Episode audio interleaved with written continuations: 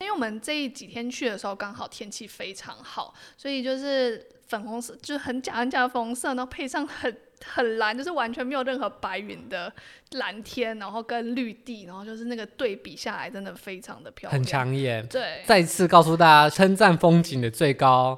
比喻就是像 Photoshop 过一样。樱花季到了，没有办法出国的大家，今年有看到樱花吗？司马库斯又叫上帝的部落，不仅是全台知名的赏樱圣地，其实一年四季都有很多旅客拜访，观光设施也相当完善发达。想要知道司马库斯的樱花盛况吗？或者想要了解部落更多的历史呢？那就继续听下去吧。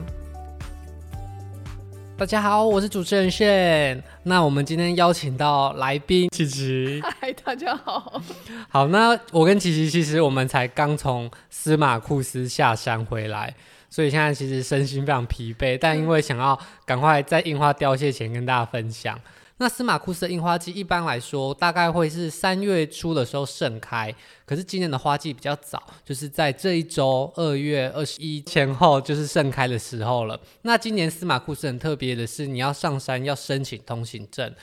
而且而且我听说，听工作人员说，那个通行证都是要用抢的。呃，二月二十八号以前，其实到三月十号，所有的通行证都已经额满了。所以如果你现在才想要出发去司马库斯的话，应该不太有机会了。对，有点来不及 了。所以听到的大家，还有明年，或是我们听我们讲，对，听我们讲也可以。自己想象。 自己我们还会在 IG 上配图，大家就是当成在看网志这样。那司马库斯除了抽通行证以外，还有另外一个方法可以让你不用抽，那就是住在司马库斯里面的民宿里面。对，那司马库斯的民宿有蛮多选择的，但是订房的通常呃都蛮难订的，它大多都是以电话的方式来预定，没有办法上那些订房网站啊，或者是官方网站先预约，他们都是在开放的时候就会疯狂的很多人打电话。那那时候订房是我来订的嘛，所以当时我有试着打过这个司马库斯的订房电话，我大概每一分一分钟拨一次，然后播了大概一两个小时都没有播进去。真的哦。对， 你是无法接受这件事情。对，好像是一季都会在同一天开放，然后大多数的散客，如果你要打电话预约进去啊，其实很难订。那旅行社比较有钱的旅行社，比方说雄狮啊，或是那些有在带国内团的，他们一次就会包下好几十间房间，然后再把那些房间包成行程卖出去。所以一般的散客，如果你要订到比较热门的时期啊，或是周末的话，其实蛮困难的。对对，所以那时候因为我们一直打不通电话，好不容易打通了，但是接听又不知道为什么是我的电话不好，还是山上收讯， 人家那边也是有线 电话，反正人家现在那个两大通信业者都可以通对哦，但是就是讲的也不清楚，所以最后我是就随便找一个我想要的日期，就是二月十一号。那那一天就只有那一家旅行社有开团，所以我就选那一家，应该可以讲吧？我们选的是好野旅游，啊，哦原来是哦，对，它好像是好什么旅游的。呃，分就是另外一个支线，专门经营这种山野路线的。啊，可是听我们同团的人说，就是这个旅行社的司马库斯的行程算是蛮知名的，就是好评蛮多的的行程。真的哦，我其实当时就是因为只有这一天有而已，所以我也没有搜寻太多，所以它的行程是广受网友好评的。就我们同团的姐姐们说，他们那时候是有先从 PT 上面搜寻嗯评价，然后才决定要选这一间旅行社的，那如果你现在是网友了，你会给他好评吗？还不错啊。那司马库斯的行程，其实他们上山的非常简单，它就是在你从台北，然后一路往新竹，再往山区开，那中间会经过一些景点，它就会停下来。但其实这些景点也没有说真的哦，很必去漂亮对必 去，它就只是因为山上的路程很远，那你一次坐太久怕你累，它就大概嗯每二三十分钟就会停下来，让你走一走，然后看一下一些原住民风格的吊桥啊，或是壁画等等的。嗯我觉得重点还是樱花，因为毕竟樱花季硬生生就是贵了其他时间好几千块。真的哦、可对是，我觉得他好像也有是有想要配合上山的时间，因为他那时候在排我们的行程的时候也是就是三点吧，三哦点是我对们可以上山的时间，所以他前面可能就是排了一些景点让我们去。因为如果你好像要赶上山，要么你就是要在中午十二点以前上去，要么就是下午三点以后，因为司马库斯的连外的那条道路很小。通常如果有中巴的话，不太能够双向会车，所以它就会控制它那个会时对段。交通管制这样子。对，那讲到樱花季的重点，一定就是司马库斯的樱花。你对司马库斯的樱花有没有什么想要分享的地方？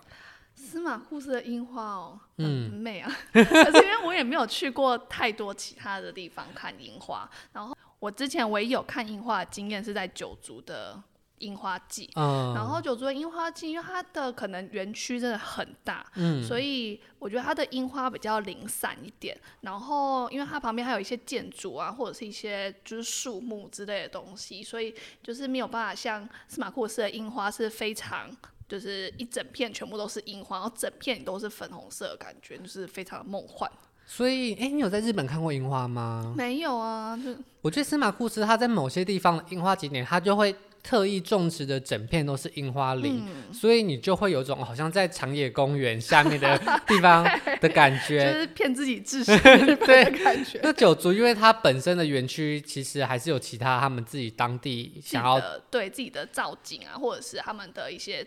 嗯原住民的一些装着，所以我其觉实不太可能会有很大片的樱花林啊。得嗯，可能我那时候没看到，对，如果你要追求的是非常大片壮观，就是一眼望去真的都是樱花色的，而且是那种很粉嫩、对很日它式的樱对，花它色是日的。式的樱花的那种粉红色，不是那种就是台湾朱原红厂，色对对对对，的山樱花的颜色。那我们来说明一下九族，呃，不是九族， 司马库斯樱花的位置。它其实，在入司马库斯这个部落的入口，它就有嗯门口樱花隧道。而对，那它的樱花隧道是种在道路的两旁，那因为这个道路其实是要给车子通行的，所以大概有个六米到八米宽左右哦。对所以其实因为那个路面很宽，那樱花它又不是像什么百年樱花、千年樱 花，所以那些树樱花树，呃，在左右两边搭起来的时候，不会让你觉得好像在真的什么林荫大道下，就是在旁边看起来会稍微松散一点。但对，是我觉得以台湾来说还是算壮观，毕竟台湾有两颗就难得了。而且因为它那个车道算还一个那个上坡算蛮长的，所啊以有一个那个隧道的感觉，其实还蛮不错的。大概有快将近一百公尺左右。对，如果从它那个司马库斯的那个路口的那个招牌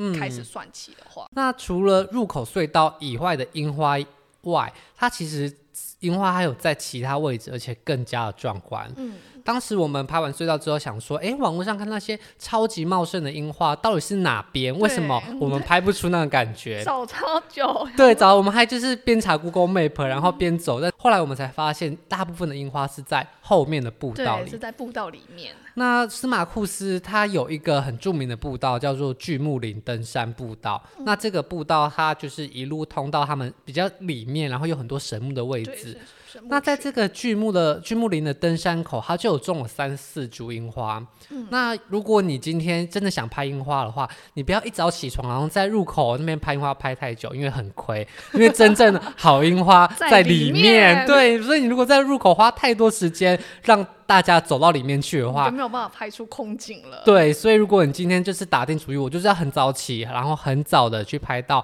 樱花没什么人的状况的话，你就不可以被那些小樱花给对不能骗。被牵绊住。对哦你一定要往内冲对，然后你冲了几百公尺之后，不用冲就走的时候，你就会看到，哎，好像有一小片樱花林。对，然后你一样不能被骗。对，那是你的第二个难关，就是它的茂密程度大概是在呃比入口隧道少一点点，但是因为人会比入口隧道少蛮多的，嗯而且因为那步道比较小，所以两旁的樱花树看起来你就会觉得比较密集。对，那是而且还有一个特色是，它已经在步道里了，所以它的樱花背后是很壮观的山岚。嗯，它后面就是某些山，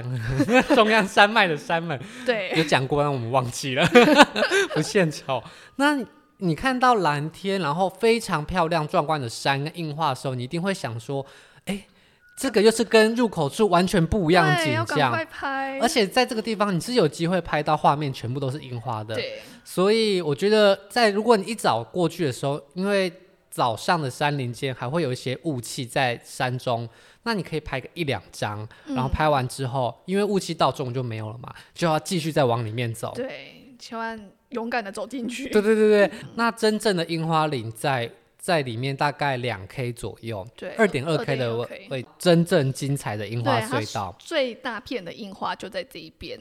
因为在 IG 上，如果你打司马库斯樱花，大部分你看到真的超漂亮的就是这一条，而且这条樱花步道很长，嗯，我觉得应该有快两百公尺差左不右，多，就是你可以拍到。一个隧道的樱花感之后，你再往前走，比方说前面人越来越多，你再往里面走，其实它一路都还是樱花对，中的。间会有一段可能人比较少、比较空旷的，就是因为大家可能都会在一前开始后对对前面的地方就被卡住，就是被嗯樱花吸引住。所以如果你在一前面的时候看到，哎、有一点多人，赶快绕过他们，再往中后端，因为它蛮长的。你在后面有可能会遇到人比较少，嗯对啊，稍微调整一下就有办法拍到拍到还不错的照片。对那他们的樱花种类一样，跟大家说明一下，司马库斯有三种樱花，嗯那一种是台湾原生的，那它叫山樱花。是吧？对， 北韩樱嘛，这种樱花呢，它是朱红色，就是九族那一种比较深红深红，色对对然后对它的花瓣比较小，对但比较密集，对然后呃，跟日式的樱花不太一对，样。没有日式樱花那么粉，那么就是梦幻粉嫩的感觉。对，然后另外一种呢叫做昭和樱，昭和樱就是大家印象中日本那些最梦幻的樱花，而且花瓣粉粉嫩嫩、软软的，风吹然后会这样子飘像下雨一样飘下来来，花很大朵，花蕊都很精致， 把人家日本樱花称赞成这个样子，真的，你有认真看过北韩樱 吗？太哎，北韩樱我觉得它比较高，嗯所以北韩樱的花樱花都在比较上面的地方。而且他说北韩樱的花季比就是昭和樱早一些，所以我们去的时候其实可能不知道到底是他没有种，还是就是真的花期已经应该是了过了，因为对呃，昭和樱我们去的时候，昭和樱满开的时候对，其实台湾原生的樱花已经就是已差经不多花对快已经掉凋完谢了了，所以我们没有什么看到太多的北韩樱。那昭和樱它的树形就比较，我觉得不知道是因为那些都比较新，所以它离人其实蛮近的，嗯加上那个步道，就因为真的是登山步道，大概路幅就一两就公尺而已，是嗯，可能没有到那么宽，就两个人可以并肩走过对对去，对所以两边的樱花是真的可以在你头上，好像。对，就在你旁边靠近这在样一起，而且我发现他们有把两棵樱花树用绳子让它们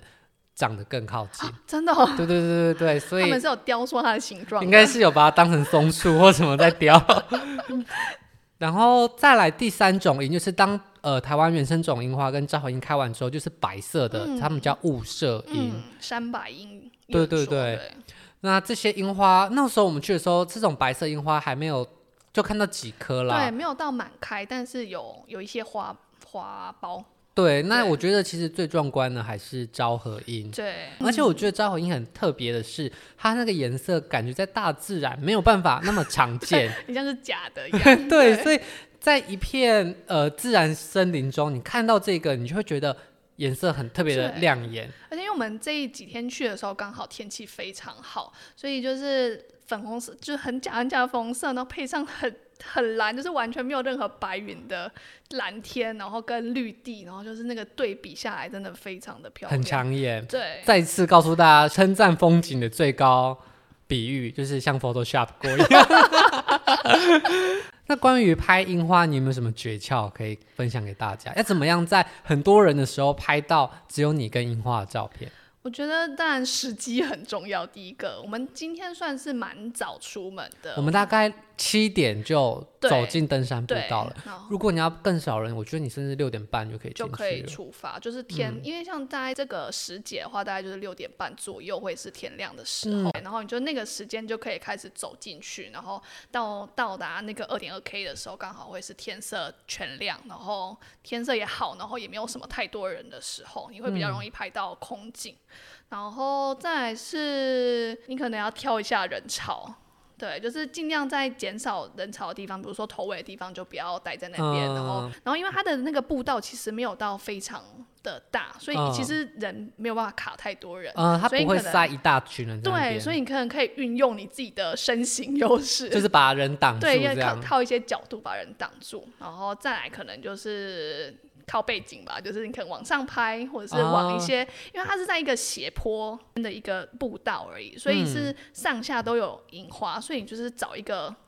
不没要有在人那的个角对度不要面对的步道的角度的话，你就比较容易拍到没有人的时候，就是你拍照的时候，你跟相机后面不要是步道，就不会有人就站不在会有上太面。多人。对你就是把你跟放在照相机跟山崖的中间，那因为人不会挤到山崖底下去，对，所以你就可以比较有机会拍到只有对你跟樱花的照对片。那因为步道人也不太多，所以你可能稍微等一段时间，就会有个小小的空档。对啊你附近没有人，但是远处有人。嗯，那这个时候你只要请摄影师调想办法整调整你们之间的角度。对，把呃这样请他指导你在镜头里面可以把远处的人挡住，嗯那这样子你就可以拍到几乎只有你跟樱花的照对片。好，那讲完樱花之后，我们再来分享司马库斯这个部落本身。那刚刚提到那个巨木群步道，你除了看樱花以外，其实在非樱花的季节，它还是有其他看点的。比方嗯说，它后面有很多神木，嗯，那这些巨木有些其实超大的，四五十个人嗯，环抱它都最抱不住。大的那个妈妈神木好像就是号称要四五十个人才可以对，把它导围游起来玲珑有说过，对，是玲珑。 是这样说。那呃，神木的部分，我觉得其实台湾真的很厉害，蛮多地方都有神木的。你说得出它跟其他地方神木区的差别嗯啊，吗？就跟西团像、啊，我们不要得罪司马库斯的人。 反正我们要虔诚。我觉得这个森林步道，如果你今天是喜欢健走人的话，即便非樱花季，你在那边走在山林之间，其实还不错。对，其实还蛮舒服的啦而。且除了神木以外，还有一个特别是它有很多竹林，对，它竹林的地方主要是在比较前面的，在大概两 K 以零前，嗯对零到两 K 左右，嗯蛮多竹林的，就蛮漂亮。而且然后它的竹林是左右都很密，对不对？对，然后它有一段是它会就是配小桥，或者是说它在旁边搭了椅子，竹篱嗯之类对的，，让你可以就是拍照。那我觉得在这个地方看起来就还蛮像日本的蓝有山，蓝山， 到处都要比来比去。 怎么觉得台湾很多台版 蓝山？我觉得司马库斯其实在这个时候去很多地方都让你有在日本的感觉对，尤啦其。在这个不能出国的世界，我觉得蛮适合的。那我们介绍一下为什么司马库斯他可以经营的这么成功。他其实原本一开始啊，我根据部落导览的介绍。他叫做司马库斯的原因，是因为一开始就是有他们的一个头目叫马库斯，带他们去这个地方的。嗯对那等到他过世以后，大家就是前面冠一个“司”，就是尊一个敬，尊称，然后要怀念他一次，所嗯以司马库斯其实是他们头目的名字。那他们在这个地方可以经营的这么有声有色，其实有很大的部分要归功在他们的共赢社会这个制度对，他里。们是共产制、共产听起来好像 比较共赢、共荣制。对共赢共荣制。那呃，他们所有的人在里面工作的人，其实好像领的薪水都是一样的，对那，我们根据外交部的啊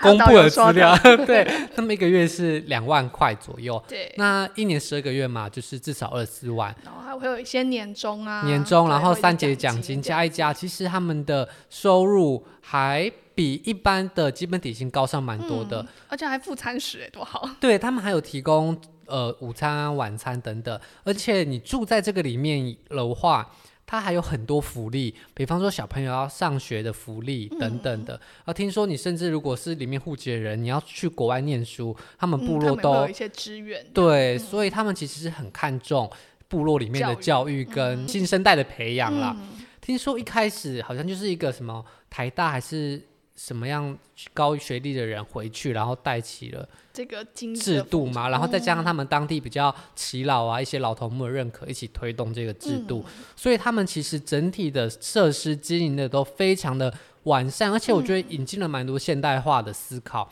因为以前人大家都会经营这些地方，就会想说，哦，客人一定是越多越好啊，游客越多越好，那大家方便好做事就好。但他们其实在很多地方做了其他的妥协，是为了环境、为了永续经营做妥协。嗯，他在部落导览的时候，其实其实提到蛮多这一块东西的。对比嗯，像他就说，就是他的那个路灯好了，嗯它的路灯就是也不是一开始它是引进就是一般的，就是路边可能常见那种路灯，对可是他们就是发现他们的灯罩或者是灯的强度可能会影响旁边的生态，变成天天然捕蚊 灯，就是 早上起来的时候旁边就会死一堆虫这样子，对， 听起来好像蛮不错的。那你死不完这样。 糟糕了，我不能去住司马库斯， 不能成为主人了。对，他们就会发现这件事情好像对生态会有蛮大的影嗯响性的，所以他们就把他们的灯罩都想办法改成比较天然的，然然后灯泡好像也是，特别研发比较生态友善的灯泡。嗯，而且他们还很自豪一点是，他们的所有的房子目前都是木造的，就是没有那种铁皮屋或呃比较现代化那一类的嗯建筑水材泥料。建筑之类对的他们都是木屋。那我们住宿的地方其实也是木屋。嗯我们跟大家分享一下住宿的部分好了。它在里面有很多很多的住宿点。嗯，那我们当时住的是迦南小木屋，那迦南小木屋，好像是在这个司马库斯部落比较偏远一点点的对，因位为它应置。该算是比较新的，对，它是比较新的。那如果大家有追踪我们的 IG 的话，就会看到一个照片，它其实。在高山的地方，树就会变成就是不是台湾 路上的样子的树，就是变成针叶林，对你对就从对灰林变成寒带温温带的针叶林。那树的颜色也会比较不是那种常年的青翠，而是会随着季节会有嗯偏变化红啊、的或偏是黄，嗯，或有点枯枝等等。那在这么壮观的一整个山头当中，然后坐落了七八座小小木木屋，而且这小木屋就是那种很西式，对，就是是真的斜是顶对，的。真的是小木屋。然后它有一个呃还蛮大的阳台，上面有放木质的桌椅，对，那你可以在阳台上面看外面的风景啊，或者是看星星。所以整体看起来真的很像是在欧洲的某个山庄度假的感觉。当然，你从那个山屋往下看到下面停车场就，嗯啊台湾哦回 欢迎回来台湾， 这么多车，铁定是台 湾。对哦 还有那个自动收停车场收费等等的，那个时候非 常台就湾，很台湾。但是如果你只是，如果你等到游客们都下山了，你住在上面的话，那真的在人比较少的时候，环境还不错。嗯，那在木屋里面的设备装潢，你觉得怎么样？我觉得就是里面的装潢是就偏简单单一点点。，对对，那毕竟想想，我们要从市区到那个地方开车两三个小时，对三个小时，他们那边资源，我觉得能这样子做出一个小木屋，其实蛮蛮厉害的。他们能够不简单，就是以什么钢筋水泥这样灌起来，而愿意对对一对直对一直去用很友善的方法对，其实去就很值得佩服了。，对，然后里面其实环房间蛮宽广的，就是我们住的是双床房，嗯，然后双床其实也不会到太小，就是一个正常的单人单人床床的大小，小这样子，然后浴室很大，浴室超大。其实对房间蛮大，因为家具蛮少的，所以就会 觉得就是两张床、一个柜、一两个柜子。。对，然后外面一个小的阳台，然后上面有桌椅让你在外面对休息，这样但其实它的装潢啊、家具都是很质朴，都是木质的，对但是它就也不会像友情们这样弄得很多角角 的，就是哎、四四方方，对然就是后很朴实的对感觉。对，但我想应该是真的木头，因为你从山下运来，哦我不假如的在木旁 边头，不如在旁边拿真的。我们这是都市人的想法，他们想说旁边木头很珍贵，也不能对啊随便用。说明他真的是从底下运上去的。那我觉得还有一个很好的优点是它的浴室除了很大以外，它的热水很强哎、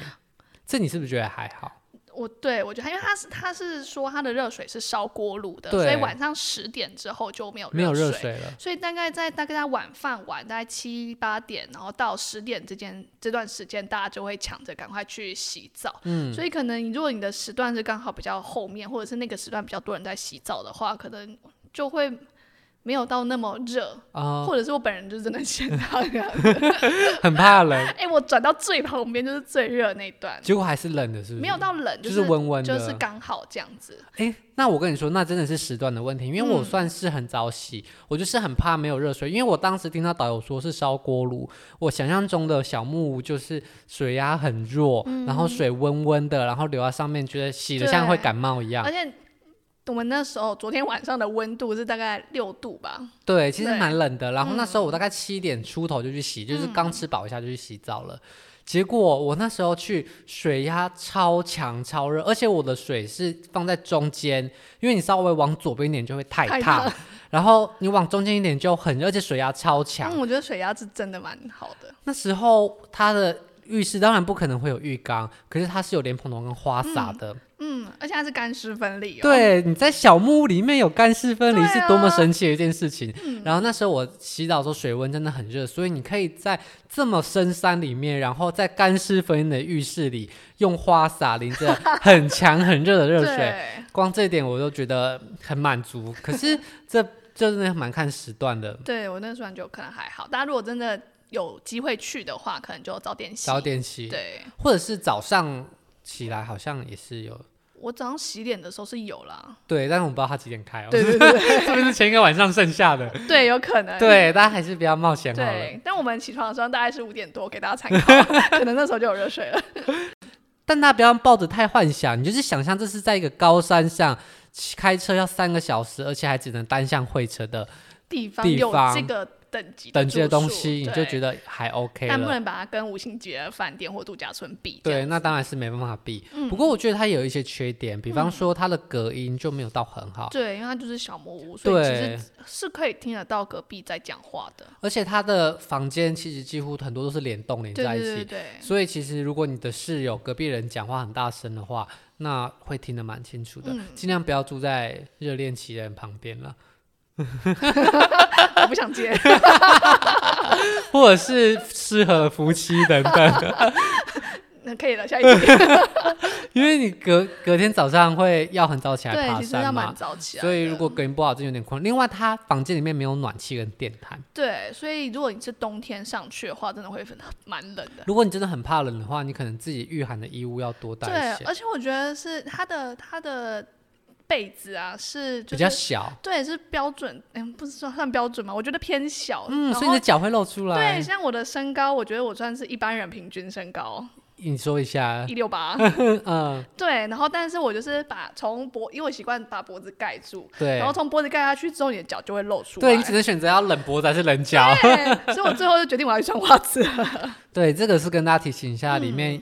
保暖设施可能就没有那么多。嗯对，那我们来讲司马库斯里面本身的餐餐如点好了，果里面的餐，因为我们两天刚好吃不一样，他帮我们安排，就是我们第一天的晚餐是吃套餐，嗯然后他们就是有很多部落的的一些餐点可以选择，在你预定的时候就可以选说你要吃什么样的餐，比如什么烤山猪肉啊，嗯我们当时是烤鸡选腿了猪肋排、烤鸡、火锅跟鸡腿。对，就是这几个套餐都是算他们蛮经典的。然后那时候我看到他们好像网络上蛮多人吹他们的勇士锅啊嗯来我吃的是勇士锅，那勇士锅就是火锅，火锅就是跟山下火锅一样。 我觉得还是火因为锅它真的吹的那是料很多，毕竟你吃的很饱。我觉得应该是在山上很冷，然后冬天的时候，啊你可以有火锅、有汤，然后还有沙茶酱，就会觉得、哦天哪！我能够在在我抬头就看到这么多新鲜的地方吃到火锅，是一件对，因为台湾人就爱吃锅啊，嗯你。火锅是能多好吃多难吃，就是对那样子啊。然后然后我吃的是猪肋排，嗯，然后我们同行的人吃的是烤这个鸡烤鸡，所以我就是有跟他交换着吃，我觉得都还不错，然后分量非常的足够。对我，看它的猪肋排真的超大一块的， 对，就是吃到一半你会想说，嗯，我现在是在增肌 吗？这个蛋白质的量，所以如果你是一个肉类食物爱好者，或是对在增肌的男性女性们。对，我觉得猪肋排餐很推荐，因为它哦猪肋排其实蛮好吃的，对，它是蜂蜜，蜂蜜芥末超是不蜂蜜部芥末吗？ 超不部落的口味啊但我觉得很香啊。然后 它的烤， ，IKEA 口 味，它的烤鸡它是半鸡，啊嗯，对，但是有有一个缺点，就是它就是真的给你半鸡，然后没有嗯什么剥的东西，所以你就嗯是要想尽办法。把它肢解开来，，对，但旁边的那个他们的族人就是推荐你直接用啃的，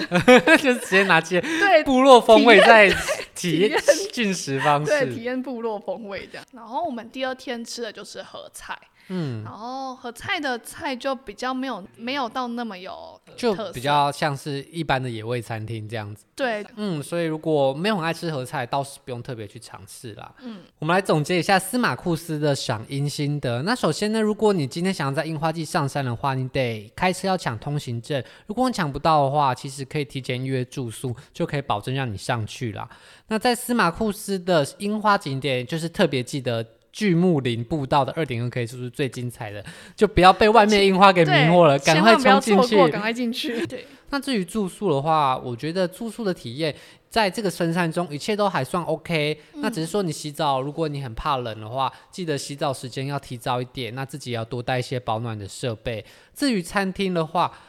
个人式的套餐餐点非常的推荐。那肉类的主食其实分量都很足够。那如果你想要喝热汤或是吃一些热的青菜的话，那也可以选择火锅。至于合菜的部分就，嗯，大家喜欢喝斟酌菜的人。 那今天的分享就到这边，谢谢大家。谢谢大家，拜拜。